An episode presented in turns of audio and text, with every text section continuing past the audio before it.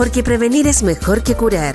Radio Universidad Andrés Bello te invita a seguir estos prácticos y sencillos consejos. Así, entre todos nos cuidamos y nos protegemos. Esto es Coronavirus. Prevenir en una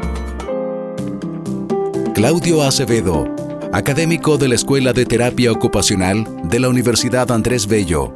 En la actual contingencia nacional, directamente relacionada con la cuarentena y el estado de excepción constitucional más conocido como el estado de catástrofe, cobra especial relevancia el cómo podemos abordar esta temática en familia.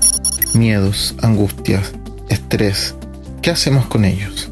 Mi invitación como profesional de salud mental es a conversar en esos momentos de reunión familiar, en el desayuno, en el almuerzo, en aquellas instancias, la sobremesa, donde estamos todos reunidos, poder hablar. Que cada integrante de nuestra familia pueda tener un momento y que en este espacio se validen sus miedos, se validen eh, sus angustias y se brinde este espacio donde se escucha sin emitir juicio alguno, donde todos escuchamos y validamos las emociones y los sentimientos de cada uno. Compartir nuestras preocupaciones nos ayuda a diluirlas. Abrir los miedos no es algo fácil, nos muestra y hace vulnerables, pero el solo hecho de poder compartirlos con nuestros seres queridos y externalizarlos tiene un efecto paradójico eh, de hacernos sentir mejor, más tranquilos, más livianos emocionalmente hablando.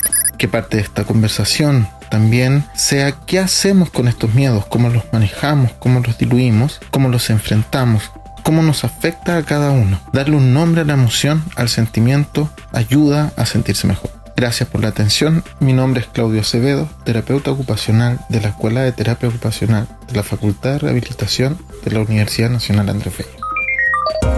Porque prevenir es mejor que curar. Esto fue Coronavirus. Prevenir en una app